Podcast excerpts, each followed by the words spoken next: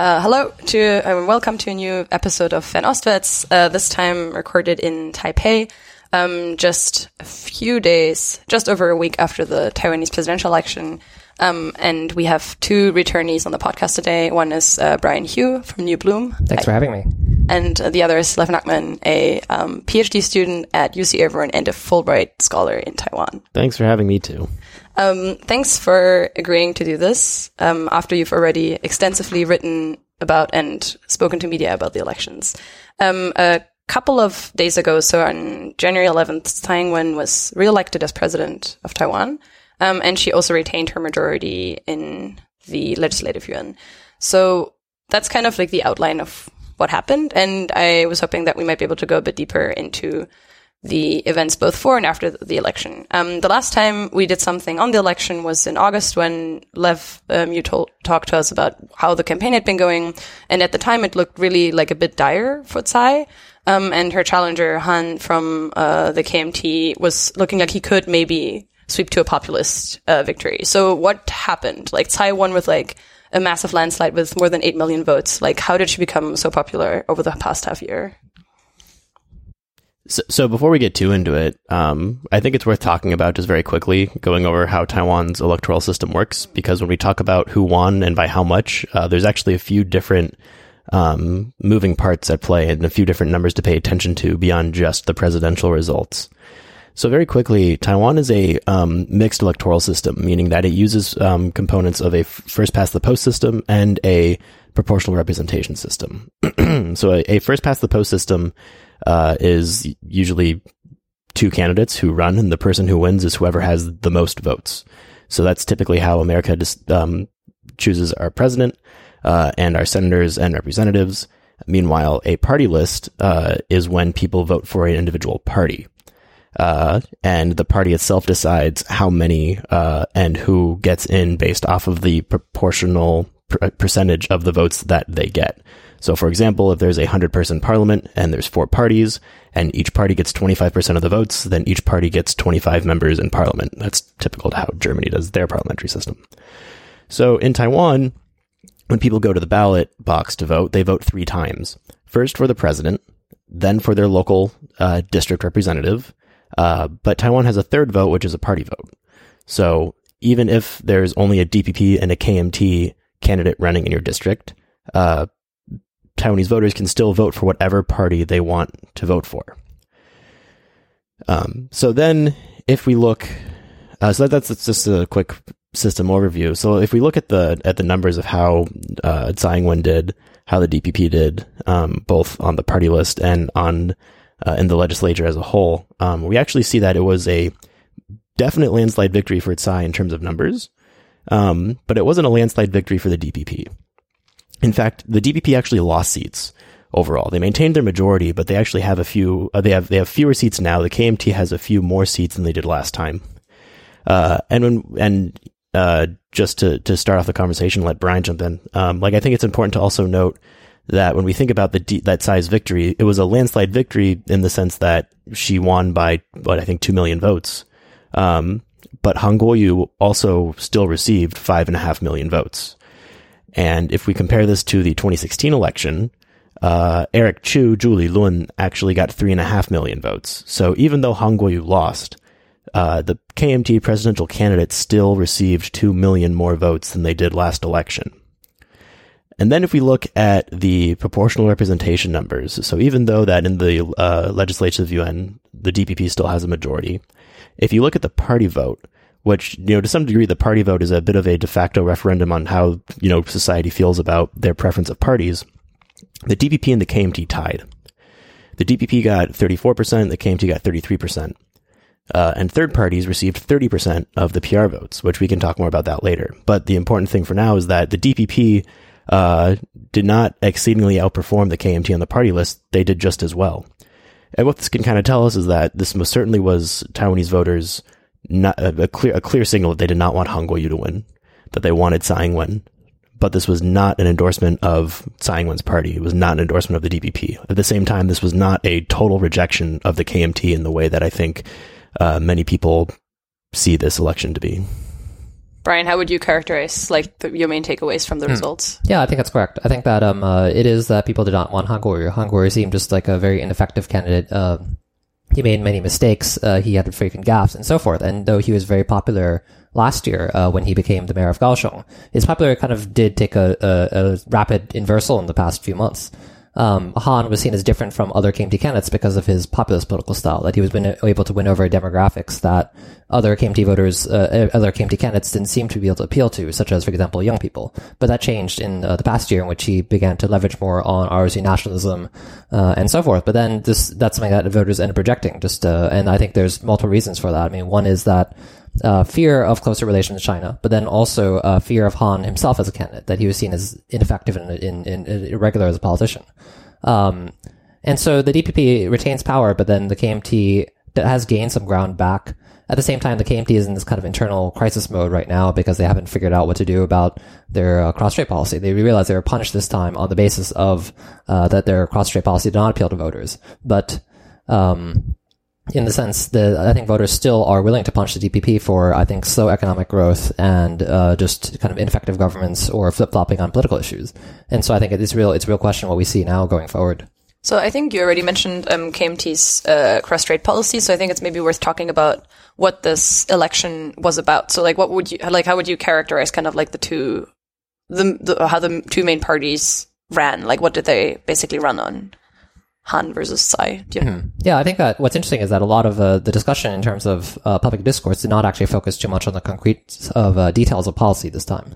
Uh, for example, just the DPP would often bring up Hong Kong as an issue to avoid talking about you know specific economic policy and so forth, um, just because it does raise these kind of older issues regarding independence unification in a new way. Um, and then the KMT again claims that it's uh, the party of economic growth and stability. Uh, that there's a need for uh, some kind of more stable relation with China, which which the DPP is not able to offer. And then it leverages on its traditional issues, such as claiming that's in support of uh, nuclear energy to maintain a stable energy supply. Uh, kind of whiff waffling on some issues, such as gay marriage. Initially, uh, I mean, many party members are opposed to gay marriage, but then um, Han later on just made some kind of vague statement, sort of kind of supporting it. And so then it's it's actually just I think it goes back to these kind of older issues regarding independence unification that that's the fundamental split in Taiwanese politics, and this has not gone away. I think it's also there's I, I reference this a lot, but I I know that there's there's good political science research that shows that during presidential elections in particular that unification independence is the most salient issue for Taiwan voters. Um, it's not to say that other issues don't matter, but in Taiwan it's very difficult to talk about any sort of other political issue during a presidential election without tying it to what it means for unification independence. So, for example, uh, one of Han Kuo-yu's big slogans was, and I'm going to totally butcher this because I don't remember the exact words, but it was like, um, Anshen," or like, you know, when, when the people have money, Taiwan is safe, or when Taiwan, when, uh, Taiwan is, is rich, people are safe. Um, and I think that's kind of the way that they try to, uh, um, articulate their pro China policy. Um, meanwhile, the DPP, uh, very much used Hong Kong to, uh, articulate and frame their pro-Taiwan sovereignty stance. Um, and I think ultimately that was a very successful tactic for Tsai to mobilize a lot of people. Um, it most certainly wasn't the only thing that led to Tsai's victory, um, but it definitely was an important factor. At the same time, I think it was a matter of the KMT and Han Kuo-yu didn't really have that same kind of mobili- uh, motivating, mobilizing factor that really convinced people um, to vote for him as president over Tsai. I think um, Tsai Ing-wen definitely articulated that she was going to do the most, or at the very least, um, that she would fight the most to maintain Taiwan's sovereignty. Now, what exactly she's going to do, or what exact concrete policy proposals she proposed, well, there weren't any, but she invoked Hong Kong a lot, and that made people um, think she was going to defend Taiwan's sovereignty. Um, and and and Han Kuo-yu just didn't have a response. Um, it's not that Han articulated a different version of defending Taiwanese sovereignty. It's Han didn't even articulate it. Um, and, and this is what I, I really, you know, I, I know it's very easy to paint this as a Tsai overwhelming victory, but like the fact that Han still got five and a half million votes, um, with this atrocious election and with falling in the polls the last six months, and uh, uh, you know, it just uh, to me does not. It, obviously, this was a very this was a victory for the DPP, but it doesn't feel like that landslide victory uh, that I think it's kind of getting portrayed as right now. Yeah, I think people just tend to hone in on the fact that historically, I mean, the DPP only ever controlled the presidency and legislature uh, one time before this, which was just Tsai's first term. That was the only first time in history that the DPP controlled the legislature, that a non-KMT party controlled the legislature.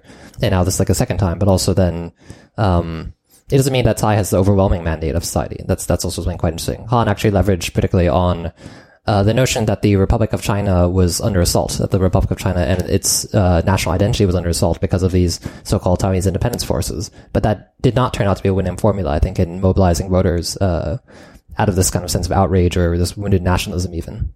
Um, one thing I'd be interested in is uh, talking about this phenomenon of Han Kuo-yu. Like he swept to becoming mayor of Kaohsiung in 2018, like really surprisingly. Um, and then even towards the end of the election, although like you said, he still got uh, more than five million votes. Um, although he didn't win, there was definitely still like enthusiasm for him. So uh, what was he mobilizing? Like who were the people who he got out to? He got to come out to his rallies and be excited about him. Like what was that about? I think a lot of times voters were looking for some kind of vision of hope and change, and that's kind of what he was able to offer in, in 2018. Uh, Tsai, for example, swept to office similarly claiming that she would change Taiwan in, in 2016. I think voters just are really kind of tired of this kind of establishment politician that is maybe uh, too slick about um, I think voters are maybe a little tired of this kind of establishment politician who is maybe good with words, uh, can speak uh, in terms of concrete policies and rattle off a lot of facts, but doesn't seem to connect with voters on an emotional level. And so many people will describe Han as someone that is able to do that, something that's unorthodox. And so uh, populism is used as a frame to describe Han as this kind of right wing populist and I can't deny that there's a lot of salience to that. I think that uh, Han, that was his appeal actually uh, to voters, and that's why he had such a devoted following. I think even now, despite his losses, I mean, there are people calling for him to run for KMT party chair, and so he has he was able to inspire the this kind of uh, mass of people to support him. But this is not actually the whole of Chinese society. It, it was actually still a selective uh, group that felt disenfranchised. For example, um, one of the issues was that public servants, uh, members of military, police, and teachers, their uh, pensions were cut by the Tsai administration in order to save the pension system. The pension system is used historically to reward um, these this this group of people in return for political loyalty, because this was a, a, key demographic you needed on your side if you wanted to run a successful one-party state during KMT authoritarian times. But then um, he was leveraging on the outrage of these people that they felt that their privileges were being taken away uh, and so forth. But I think that that just still didn't resonate with the public at large. The public still would have preferred Tsai. I mean, I think also a lot of it's by default that people preferred Tsai. It wasn't that she actually did offer some kind of vision of hope and change, which overwhelmed Hans or anything he had in that direction. But yeah. I also think it's a matter of remembering that um, I, I, don't know if there's if there's specific research research done on Taiwan, but I know in the U.S. that there's a large percentage of Republican and Democrats that will vote party no matter what. Um, regard, I mean, that's how you kind of explain away a lot of Donald Trump support is that a lot of Republicans will just want a Republican in the White House and doesn't matter who. Um, and I imagine that a similar sentiment exists for uh, KMT DPP voters as well, especially within the KMT. Like I think there's definitely a large number of KMT supporters who, even if they're not crazy about Han, um, be it ROC nationalism or just loyalty to the KMT as a party, uh, I think are um, going to vote for the KMT no matter what. Um, I've also heard one thing that um, I encountered a lot in the run up to the election was people talking about like polarization and how, the, how they were saying they were saying that nobody really talks to anyone else anymore. So do we have a sense of whether Tsai won because she actually was able to convince more people of her vision or like whatever she stood for, even if there were no concrete policy proposals? Or was it just that she was more successful at getting people to come vote who would have voted DPP anyway? I think it's the latter. Uh, and I think the number you can look at is uh, voter turnout rate from this election to last election. Um, and then some of the more specific numbers uh, comparing the two. So first of all, in in 2016, James Soong got a million and a half votes, uh, and this election he only got 500,000 votes. And I'm I say with certainty that those million votes probably went to Han Kuo-yu. Uh, With mentioning that Soong was a third party. Soong was a third party and a former KMT um, politician who broke off from the KMT um, for internal politics reasons, not because of ideological differences. Um, and so then if you look that there's there's 10% more voters this election, so 2 million more voters voted this election in Taiwan with 2 million more votes than Han. And that's not to say that if these voters had stayed home that Tsai would have would have lost. I think she still probably would have won, but probably by not nearly as much of a margin. Um, I think Tsai's strategy, I mean, even if you look at uh, their use of Hong Kong, uh, invoking Hong Kong isn't to try to convince uh, blue voters to vote green. Um, blue are blue KMT more pro Chinese and green is the more- DPP's color. Um, it's it's not about convincing blue voters uh, to vote green. It's about convincing green voters who probably might have stayed home during the election to to come out and vote. Uh, and the way that I that the reason I think that is because there's there's a great piece of uh, um, new data put out by a political scientist named Tim Rich who studies political science, Timothy Rich, uh, and he he showed that uh, blue voters don't care about Hong Kong, uh, green voters care about Hong Kong, uh, and not only that, but there's also a there's also an age difference. So young green voters care about Hong Kong the most. Um, and so what that tells me is that this this use of Hong Kong as a frame uh, is about trying to convince young green voters to vote, uh, because these Hong Kong frames don't do anything for old blue voters.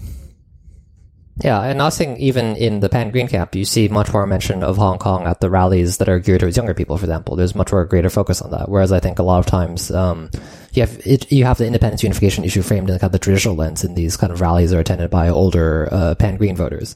I think that also the Han campaign really tried to draw a distinction between the 1992 consensus, which it advocates for, and one country, two systems, um, as applied to Hong Kong, despite the fact that this notion of one country, two systems, that a political formula was originally uh, devised to appeal to Taiwan.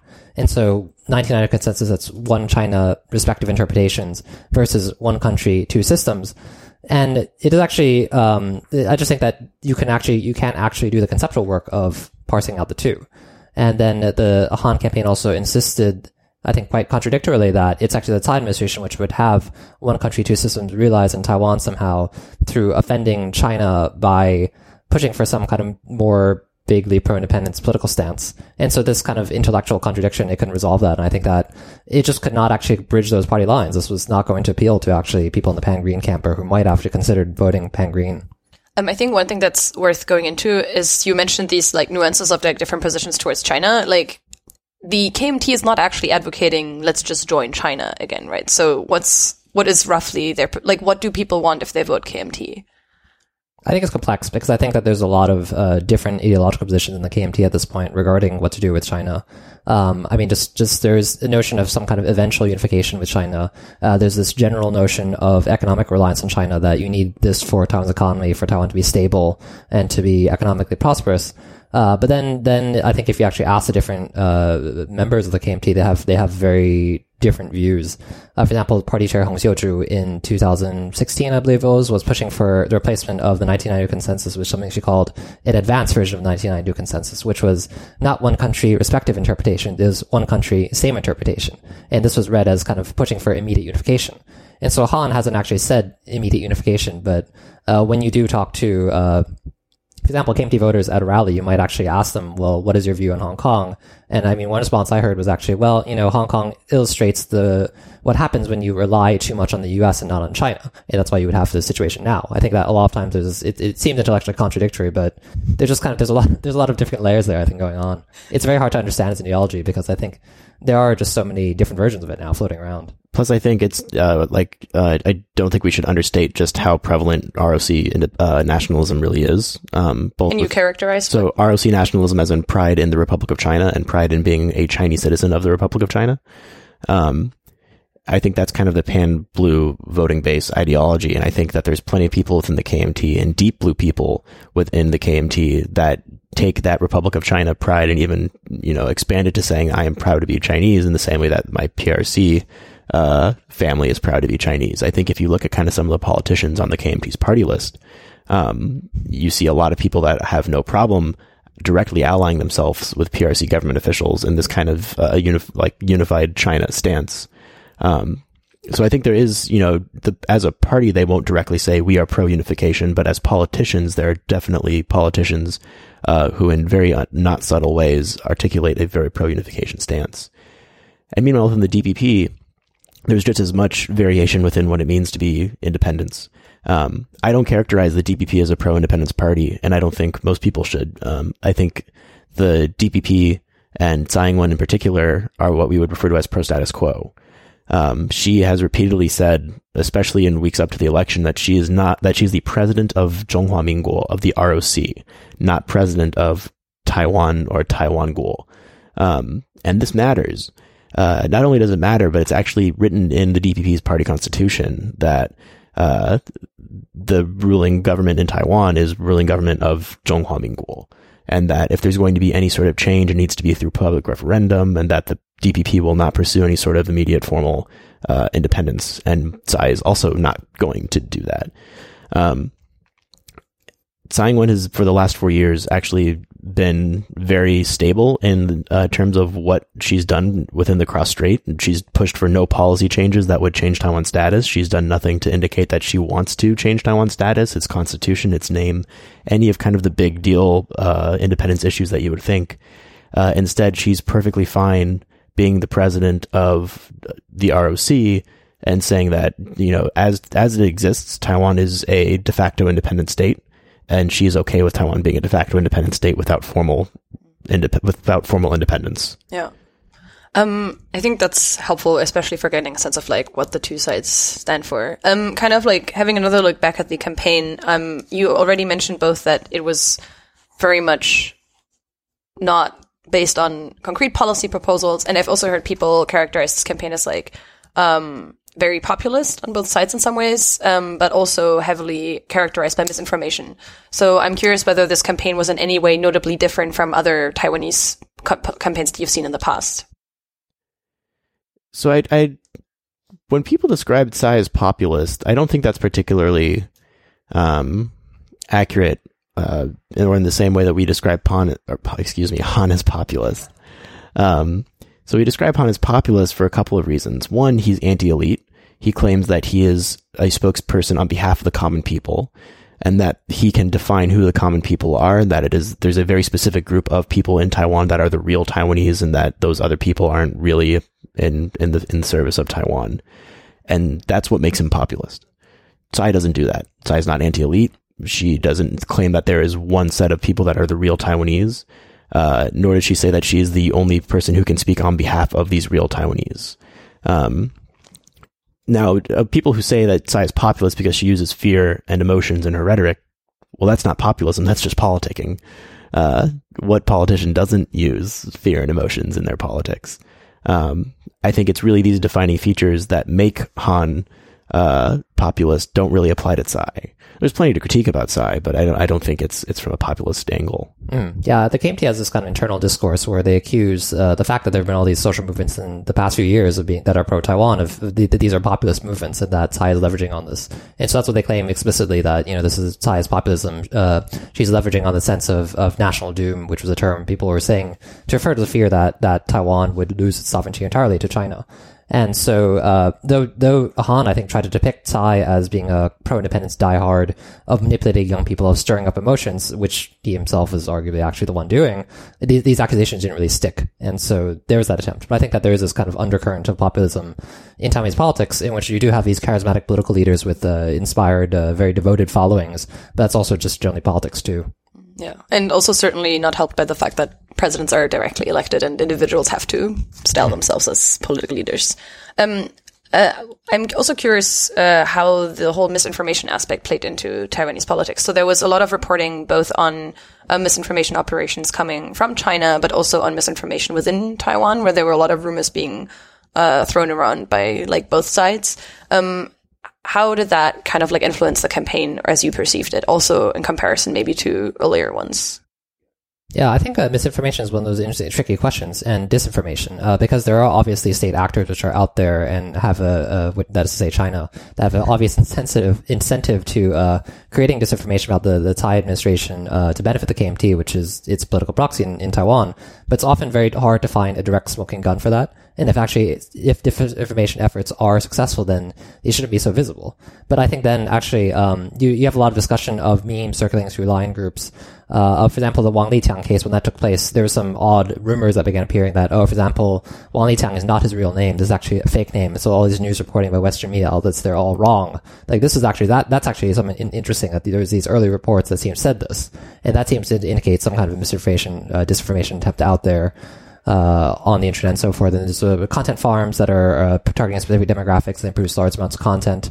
Um, and uh, the the issue then, though, I think the bigger issue maybe not actually might be is might not actually be fake news. It's the fact that the mainstream media outlets in Taiwan are already uh, many of them are very skewed towards China. And so they're actually kind of trying to keep negative reporting on China out of the news. For example, Hong Kong is discussed frequently by Western media, but a lot of these networks won't actually be reporting on it. It won't be, it will be something that just comes up a little bit in the news, but it's not the main focus.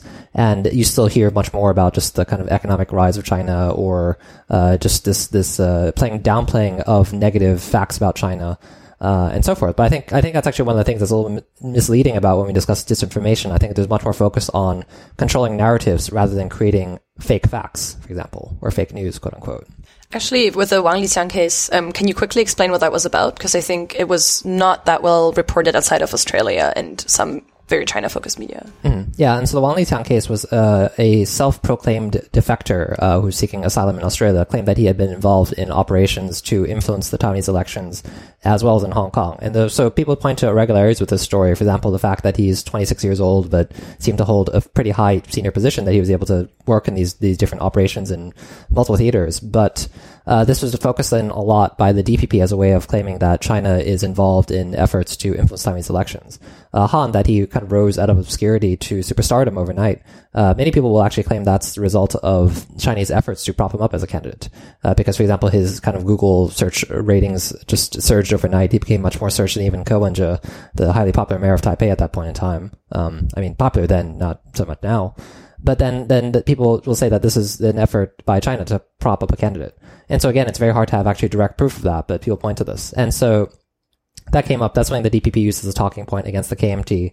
And there was an incident in which Alex Tsai, a uh, KM, former KMT legislator, uh, came up was reported as having threatened to kill Wang Liqiang if he didn't make a video himself recanting his claims and saying that the DPP had paid him to do that. On the other hand, if he made this video, he'd be allowed to uh, stay in Taiwan and possibly even return to China safely. And he was so the, trying to get asylum in Australia. That's right. Yeah. And so the claim would be that he would instead have some kind of asylum in Taiwan or that the KMT would negotiate with the CCP to allow him to re-enter China. And so then that, that was also, that came up very late in the uh, race, uh, just a few days before. And that was one of these kind of last minute wrinkles in the story. Mm, yeah. With just on back on disinformation real quick. I think one of the other uh, comparative cases that we have to think about in Taiwan is how disinformation and misinformation was used last year during the midterm, uh, especially re- in regards to same-sex marriage and the uh, marriage equality referendums that happened. So marriage equality fake news. Uh, I mean, last election when when marriage equality fake news was was coming out, I think that was really the first time uh, the internet became such a talked about subject in Taiwanese politics in regards to fake news because uh, homophobic groups, anti same sex marriage groups, all utilized uh, fake news, fake reports, fake science, and spread all over Taiwan through private line groups, through private uh, chat groups, um, to try to convince people to not support same sex marriage. Uh, and I think, uh, I mean, they were very successful. So uh, last year, uh, 7 million people voted against same sex marriage and only 3 million people voted in favor of same sex marriage. And that's the result of this massive disinformation campaign.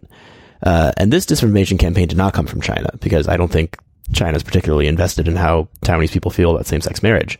Um, but that's not to say that, you know, this election, it wasn't.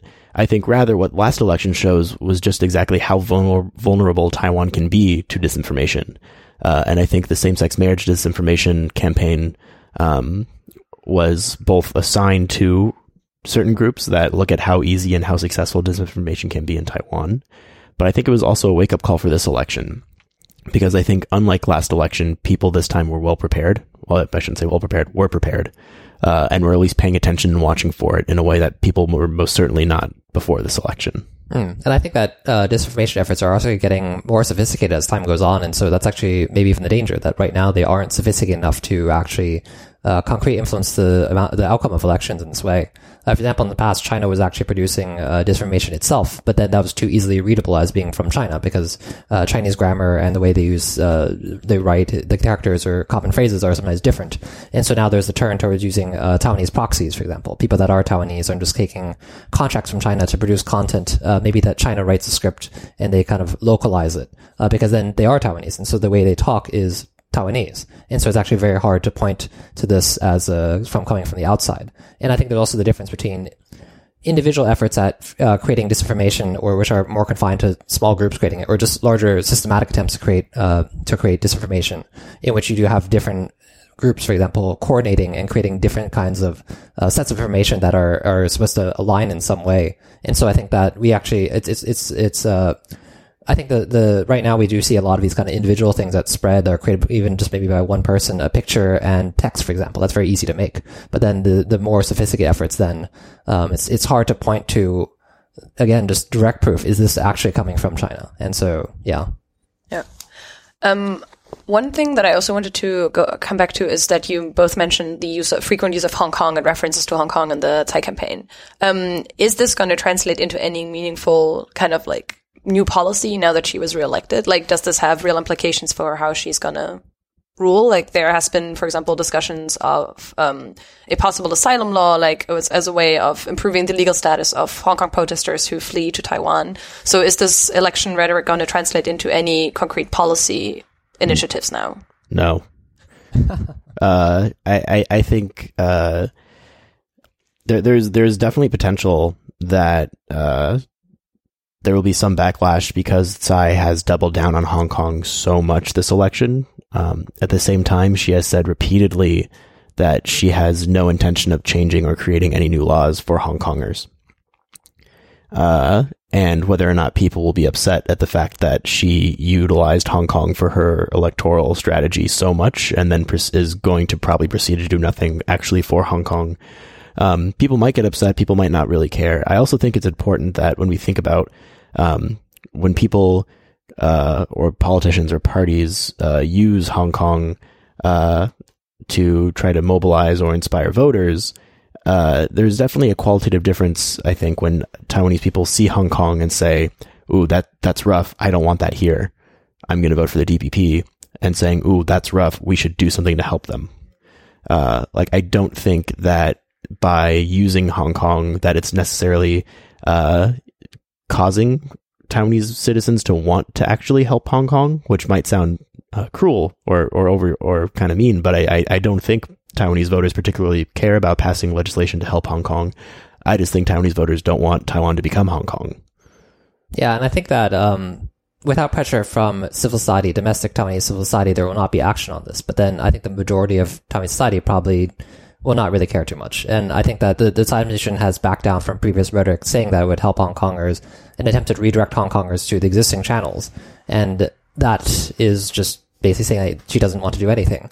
Uh, at the same time, I think there's a possibility for this to come up in the news again because on the Hong Kong side, the Hong Kong activists have generally decided to sideline the issue until after the election because they didn't think that there was a chance of actually any action being taken by the Tsai administration.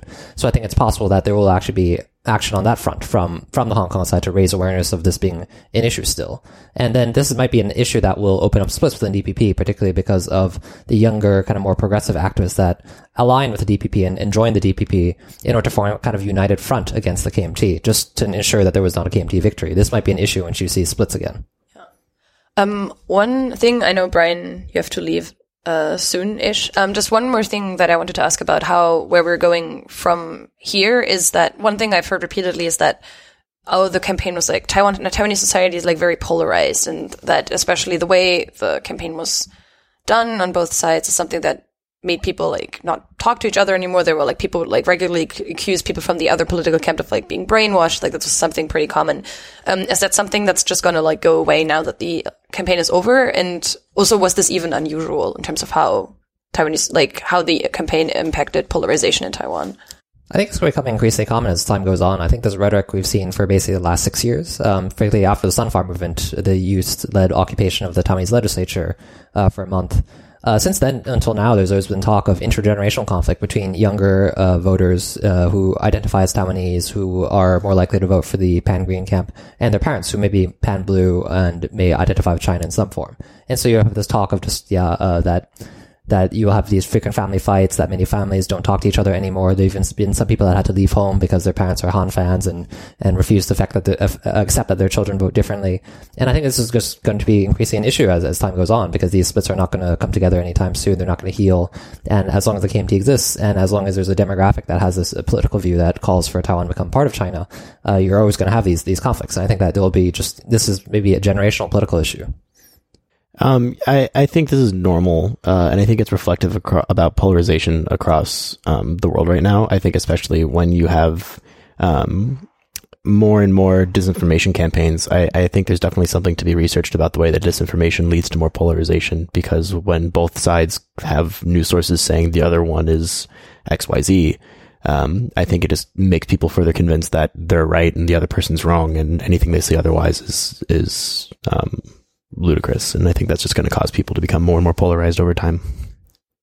Okay, um, now Brian has left. Uh, Lev is still here. So before we wrap up, I wanted to use the time to talk to you about third parties because you mentioned in the very beginning that in the party list vote, um, the KMT and the DPP, so the two big parties, got roughly 30% respectively, but also a third of voters voted for other parties. So can you t- talk to us a bit about what that was about? So, uh, third third parties getting 30% of the party vote tells us a few things. Um, the biggest thing it tells us is that Taiwanese voters most certainly uh, want other options than just the KMT and the DPP. Um, that's not to say that there's some sort of new post green blue uh, ideology that's becoming really pervasive, but I think it shows a genuine lack of, uh, I think it shows genuine discontent at least with both the DPP and the KMT uh, over different things. Uh, the rise of third parties have been going has been going on for a while. There was this specific cohort of third force parties that formed out of the Sunflower movement, um, but there's still other third parties that have formed since then or that have already been in existence. So the big players this election were the New Power Party, which formed during the Sunflower movement, uh, the Taiwan State Building Party, which formed as a party in 2016, but as an organization has existed much longer.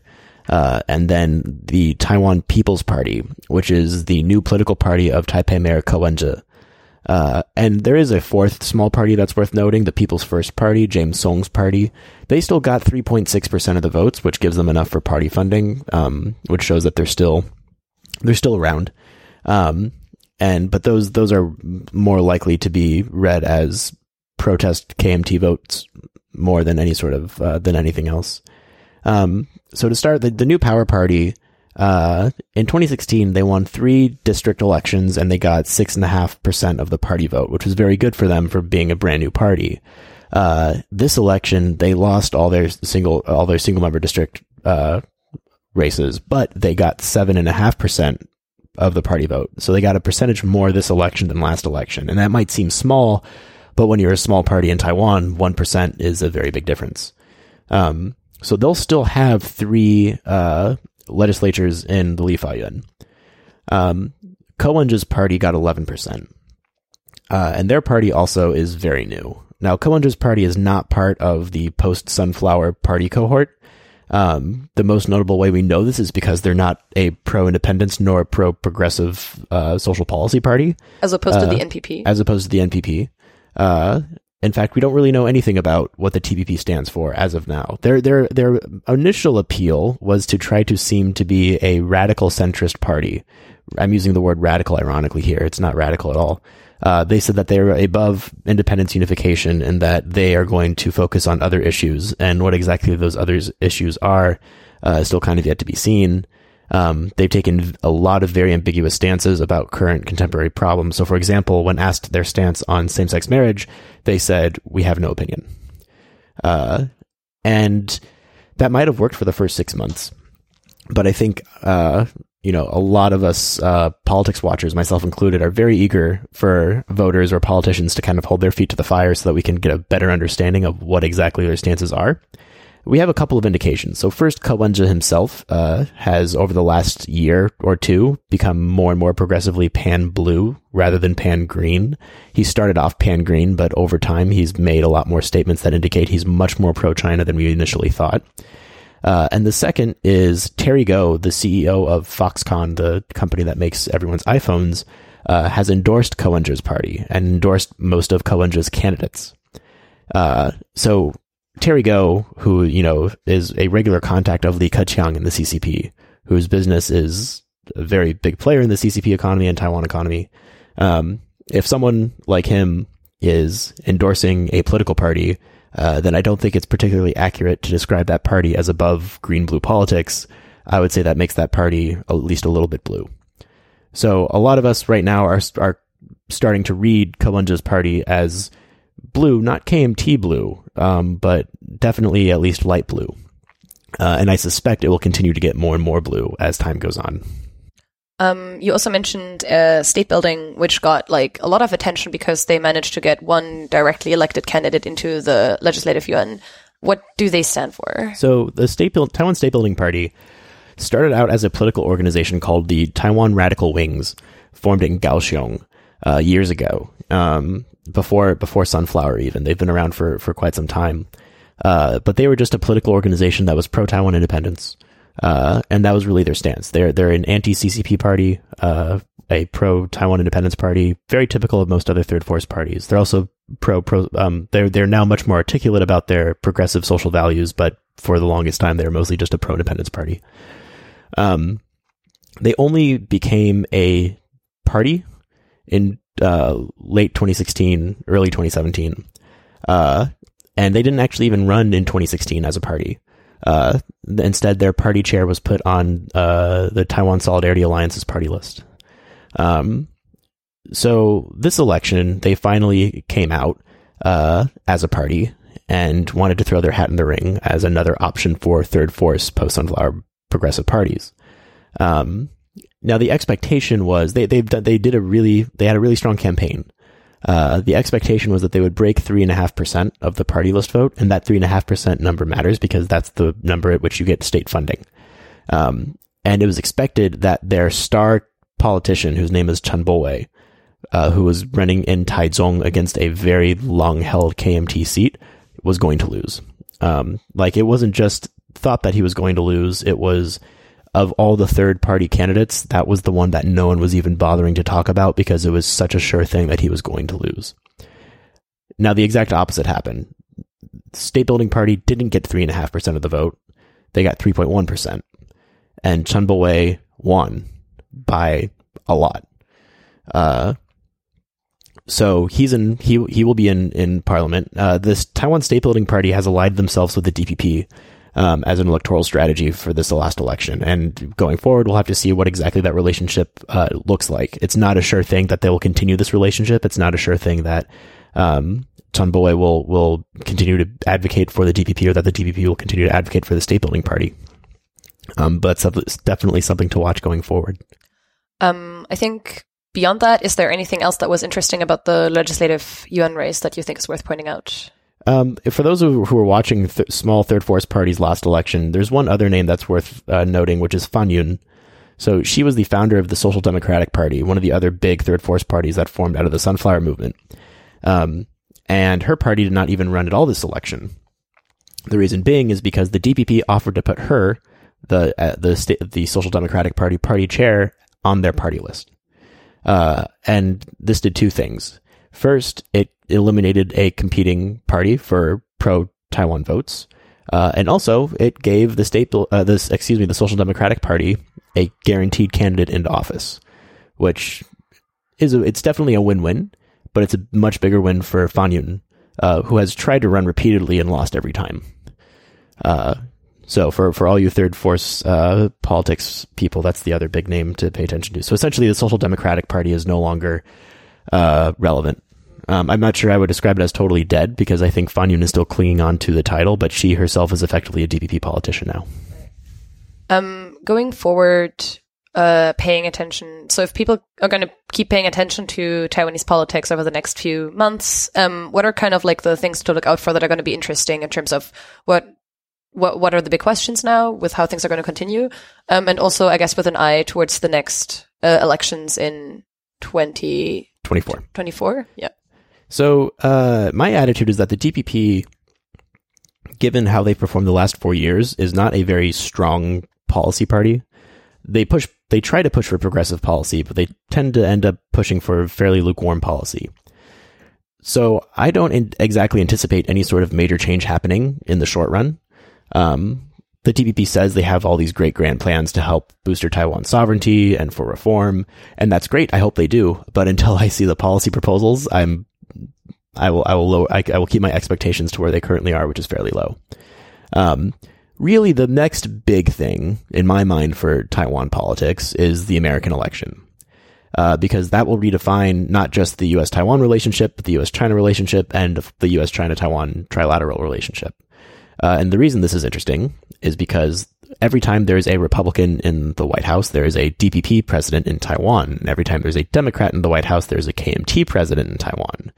So in the event that Donald Trump does not get reelected and there's a DPP president in the US, it will actually be totally uncharted territory for the Taiwan US relationship because there's never been a DPP and Democrat president at the same time. Why does this matter? Like what could be interesting? like what's what kind of potential does that create? Uh so it it matters because Democrats typically are not as quote unquote hard on China uh as Republicans are. Um and even though Democrats have a good productive relationship with Taiwan, uh I anticipate that the rate or um way in which the U.S. sells or approaches its military relationship with Taiwan will vary under a Democratic president. Um, what's going to happen with the KMT now? Uh, so there's currently the um, KMT party chair election to watch, but that's so there's going to be an interim chair for the next year because Wu Den-yih stepped down, and so they'll have their formal party chair replacement next year. Um, you know, four years ago when Chu Li-luan lost really badly, every headline said like the KMT needs reform immediately. Uh, and in the last week, every newspaper has said after Han Kuo-yu's loss, the KMT needs reform immediately. Um, so we'll see. Uh, I, I, and again, be, because the KMT still did as well as they did, I, I think there's definitely plenty of people in the KMT that don't necessarily see the need for change. Um, I think they just see the need for a better candidate next time. I think they're still figuring out who their who their winning strategy is as a presidential candidate. Okay, great. Um, anything you want to add? I'll I'll stop there. Okay, great. Um, thanks so much for making time, and as always, we'll link both yours and Brian's online presence uh, in the show notes. And uh, yeah, thanks a lot. Thanks for having me. Hey, hier nochmal Katharin. Ähm, vielen Dank fürs Zuhören. Ich äh, schalte mich hier nochmal kurz rein mit ähm, einer Ansage und etwas Bonus-Content zum Ende, direkt aus Taiwan. Ähm, kurz erst zur Ansage. Wie immer freuen wir uns, wenn ihr unsere Arbeit finanziell unterstützen wollt, sei es durch einmalige Spenden oder durch regelmäßige Spenden. Ähm, äh, einmalig könnt ihr uns gerne ähm, bei PayPal Sachen schicken ähm, über paypal.me slash fernostwärts. Ähm, ihr könnt uns auch regelmäßig unterstützen, sei es über Steady, ähm, wo ihr so monatliche Mitgliedschaften abschließen könnt oder einfach ganz simpel per ähm, Dauerüberweisung oder auch per Einmalüberweisung auf unser Bankkonto, das wir in äh, den Shownotes wie immer verlinkt haben. Ähm, Außerdem wollte ich euch nochmal darauf hinweisen, dass wir mittlerweile auch den Fernostwärts Newsletter betreiben, ähm, in dem wir alle zwei Wochen über aktuelle Nachrichten aus China, Hongkong und Taiwan schreiben. Die aktuelle Ausgabe ist am Mittwoch, also gestern rausgekommen. Normalerweise kommt er aber alle zwei Wochen. Das heißt, alle zwei Wochen montags gibt es von uns ähm, einmal eine Zusammenfassung der wichtigsten Nachrichten aus Ostasien auf Deutsch. Ähm, die Adresse zu direkt zum Newsletter ist fernostwärts.substack.com ähm, und wie immer ist auch genau, ist das auch in den Show Notes wieder verlinkt.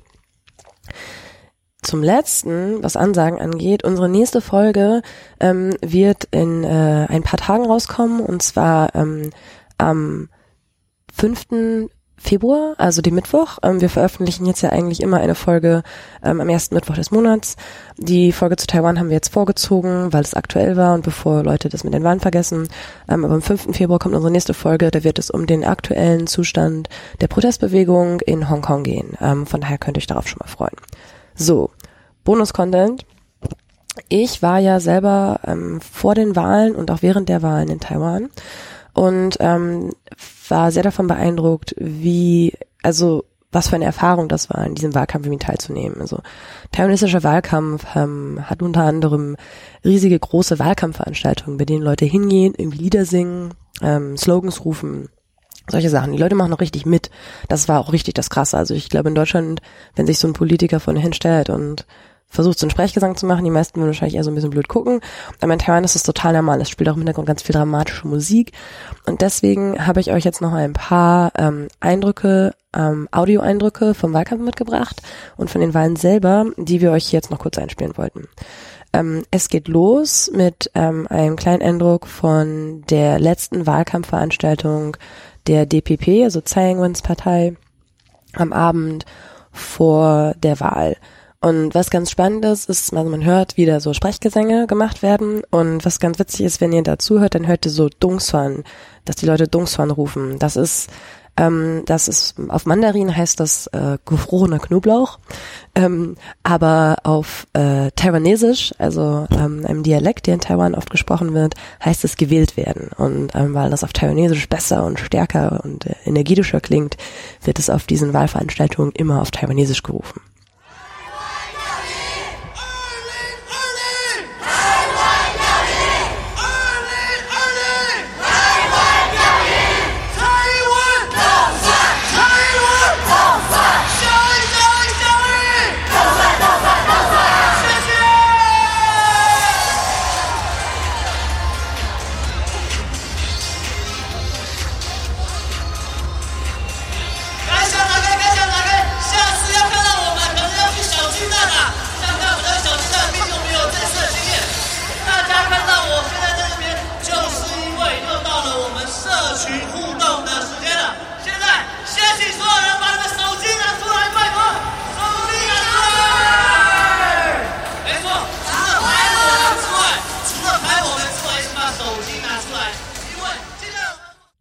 Der zweite Clip, den ich für euch habe, ist von der Stimmauszählung äh, in Taiwan.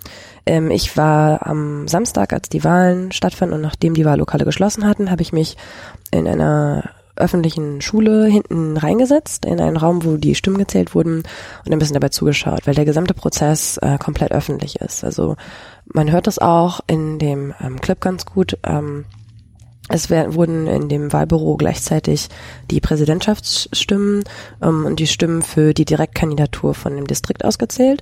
Ähm, und was passiert ist, dass eine Person quasi den Wahlzettel hochhält, ähm, damit die Leute, die hinten sitzen und das beobachten, sehen können, welches, welche Box angekreuzt wurde. Ähm, und dann einer Person, die vorne an einer Tafel so quasi so einen Strich macht, zuruft, zuruft, äh, für wen die Stimme ist. Und äh, so werden Stimmen auf eine Art und Weise gezählt, die komplett transparent sind und wo auch wenn jemand einen Fehler macht, dann gibt es keinen langen Prozess oder irgendwie einen Eintrag, was man machen muss, sondern dann rufen die ganzen Leute, die hinten drin sitzen, der Person zu, ah, du hast einen Fehler gemacht, das, das ist so falsch gemacht.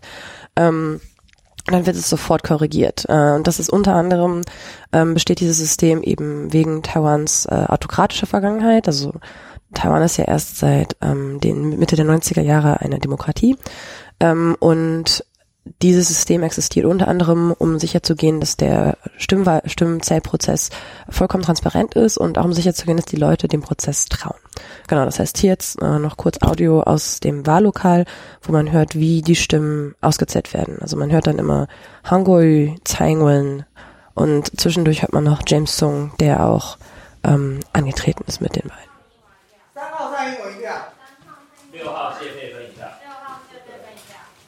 六号谢佩芬一下。三号林奕华一票。三号林奕华一票。无效票一张。谢佩芬一票。六号谢佩芬一票。六号谢佩芬一票。三号蔡英文一票。三号林奕华一票。三号林奕华一票。三号蔡英文一票。三号林奕华一票。三号林奕华一票。一号宋楚瑜一票。三号林奕华一票。三号林奕华一票。三号蔡英文一票。三号林奕华一票。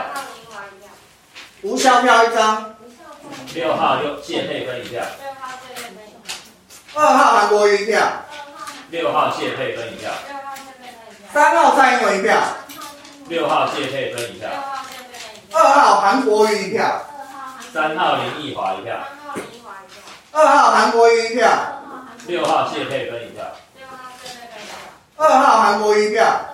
六号谢佩芬一票。二号韩国瑜一票。三号林奕华一票，二号韩国瑜一票，六号谢佩芬一票。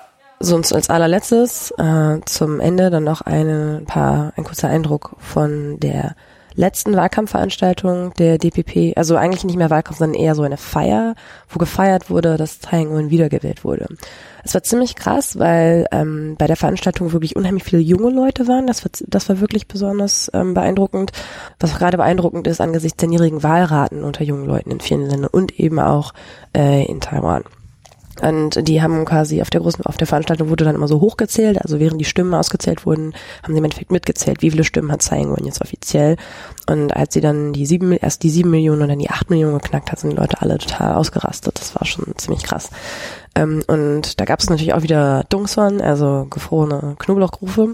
Ähm, und was auch ganz interessant war, ist, dass sie für jede Direktkandidatur, die die Partei ähm, errungen hat, wurde die Person quasi einmal äh, angezeigt und es wurde gefeiert. Und das ist der Teil, den jetzt noch hört so das Ende von so ein paar Dungswan rufen und ähm, danach hört man dann kurz ein paar Ansagen und den Jubel für bestimmte Direktkandidaturen, wo man dann auch so merkt, welche, welche Leute so ein bisschen beliebter sind.